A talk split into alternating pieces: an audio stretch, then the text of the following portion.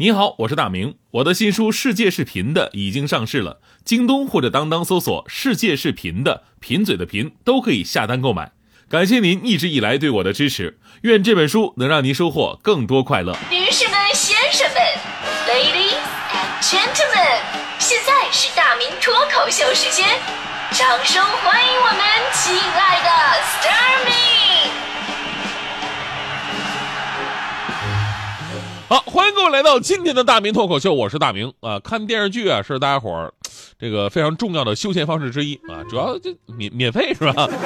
但是现在呢，我们经常吐槽说电视剧太不好看了，没逻辑啊，演员演技差，开二倍速根本就什么都不耽误啊。确实，现在很多电视剧的内容不太走心，比方说电视剧里边老演是吧啊，给你十万，请你离开我的女儿。现实生活当中哪有这种这样好事儿是吧？现实当中大多都是。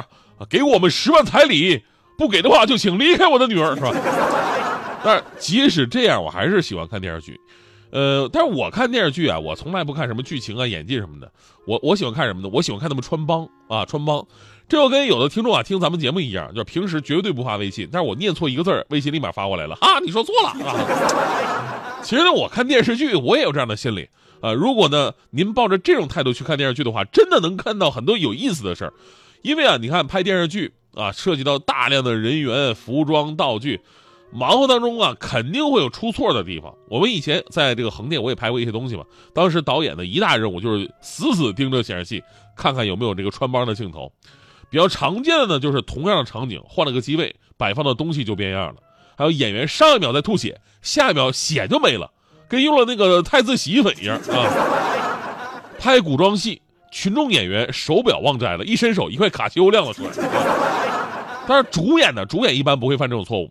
但是主演喜欢在干什么呢？主演喜欢在这个片场玩手机，拍戏的时候也拿着。领导说开拍，然后把手机随便塞到兜里边。导演说咔，然后再拿出来继续玩。然后呢，国内很多古装剧的穿帮就是演员一弯腰，在他们的汉服或者官服里边露出了半截智能手机。还有那种剧情就是刽子手腰斩犯人。为了艺术化处理，对吧？你不能太血腥啊。然后呢，就把这个镜头摇向天空，然后鲜血飞溅的场面就就可以了。这时候飞过来一架飞机，然后还有某著名的名著翻拍，黑脸大汉带着两块肉进来了，包肉的油纸摊开，上面赫然写着四个大字法制日报”。但是拍电视剧跟拍电影不一样，涉及到方方面面更多哈。一忙活呢，导演确实有很多照顾不周的地方。当时没人注意，所以呢，有的时候，啊，有一些看起来就特别跳戏的那种穿帮镜头。但作为一个专门喜欢挑穿帮的一个专业人士，这些最基本的穿帮，我觉得挑不挑吧，已经没什么意思了。其实对这个影视作品本身最大的穿帮啊，不是说你道具换了位置，因为这个说实话，你对剧情没什么影响，对吧？大家伙也不会特别关注这些东西，啊，最大的穿帮是什么呀？是历史逻辑的混乱。啊，这样再好的剧情，它也站不住脚。比方说这个，呃，最近这个《延禧攻略》啊，《如懿传》完结之后呢，很多朋友追起了一部新剧。这个剧呢是紧跟时代的啊，也是跟我们更有关联的这么一部现代都市剧，叫做《创业时代》。大伙儿不知道有没有看哈？这个听名字就很接地气儿。演员呢是周一围、黄轩，还有 Angelababy，这名气都很大。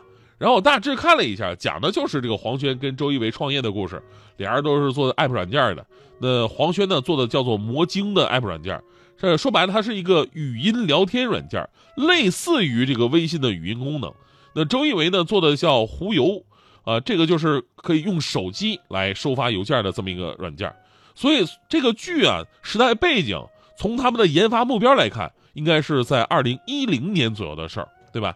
那个时候 app 这个东西刚起步嘛，所以呢，那个时候是从互联网到移动互联网的一个转型时期。男一号跟男二号拿准了时代命脉，成为了第一批进军移动互联网的一个创业者。其实说实话，这个吧，时代设定真的是挺不错的，呃，是我们刚刚经历过印象最深刻的这十年吧。但是呢，这个戏里边用的道具，就跟剧情本身产生了一个历史逻辑混乱。你明明是互联网到移动互联网的一个刚刚转型的时期，App 软件是资源非常匮乏的一个年代，结果演员用的都是近些年。刚出的一些智能的大屏手机，对吧？Angelababy 更过分，她用的是美图手机，而且是最新款。你要知道，二零一零年刚刚出了 iPhone 四，那时候诺基亚还风生水起呢，是吧？结果你电视剧里边你用上了美图手机，然后那边还研发什么语音聊天跟收发软件的一个这这这收发邮件的软件，你我就觉得你研究这东西都配不上你现在用这手机。就算人家给赞助了，但是也不能反剧情啊，对吧？咱们说，你要是特斯拉给你赞助了，你是不是还给主角配一电动车？除此之外呢，还有人发现剧中的电脑是 Win 十的系统。这个 Win 十的系统其实是在二零一四年才有的，整个系统连购物软件都已经普及了。然后你跟我说这手机还不能收发邮件呢，是吧？这太假了。所以呢，且不论几位主演的演技跟故事本身的一个剧情，光这道具吧，就会让你觉得有种看着看着就出戏的感觉。而且这种历史逻辑混乱的，其实在电视剧里边是非常常见的。有的是为了图省事儿，不注重细节；有的呢，可能真的就是文化缺失了。我记得当年看那个《新封神榜》里边，苏妲己死了，他爸爸在他怀里看到一个手绢，上面写着一段话，说：“善者不变，变者不善，知者不博，博者不知。”这时候姜子牙过来指着这行字说：“啊，这是我祖上太上老君世祖太上老君的《道德经》里边的话呀。”当时我看着总觉得哪里不对呀。姜子牙是周朝的，太上老君呢，也就是老子，人家是春秋时期的。而姜子牙你比人大五百岁呢，啊，你比人大五百岁，然后你叫人师祖。那会儿人家都没出生，然后你是你看过人家的《道德经》，不科学对吧？还有这个宫廷里边的电视剧里边啊，太太监一宣旨，张口就是奉天承运，皇帝诏曰。这句话的断句本来的断句我们都应该知道，应该是奉天承运，皇帝诏曰。前面那句话呢是属于阿谀奉承的话，意思就是上天保佑我们的皇帝陛下，然后是诏曰，就是说了什么什么什么东西。现在大部分的影视作品呢，这个断句都不对。而且呢，这句话应该是在明朝才出现的。结果呢，很多电影、电视剧啊，秦朝的太监就已经这么喊了，太穿越了。我们说现在的影视剧作品吧，每年的这个制作的体量非常非常的大，这很多剧组明星啊，集中几个月拍摄好好了，动辄五六十集的电视剧就制作出来了，也不敢拖太长时间。主要是这个现在明星按天收费是受不了，是吧？受不了。再加上现在节奏确实快，时间就是金钱啊。剧组都是紧赶慢赶的交作业，所以呢，作品的细节就成了这种影视快餐化的一个牺牲品。起码的逻辑常识都不严谨，又怎么可能在艺术上有着更高的追求呢？所以说，拍电视剧啊，也需要有匠人精神。所以呢，最后还是要说，生活当中也是一样，我们做事情呢，不要一味的追求快，有的时候快吧，未必会有好的结果。比方说，你看看我，其实我我在这边，我真的我做的特别的好。我做一件事情，别看我虽然不快，然后呢也暂时看不到什么效果，然后虽然大家伙也都嘲笑说哎你没什么进步，但是其实你们都不知道，我这就是叫做慢工出细活，这就是匠人精神。我这个，哎呦我天，哎呀妈，我真忍不了了，我没见过谁能把减肥失败说的那么这励志的，还还匠人精神。不是看破不说破，我们还能做好朋友。我想要一些自己的光景，比专家划破海洋还要近。幻想着你靠近时的呼吸，这感觉已经足以叫人昏迷。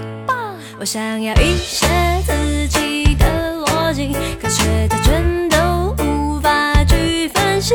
观察着你眨眼睛的频率，这感觉可以扛起一座森林。也不要太快，相信还不要太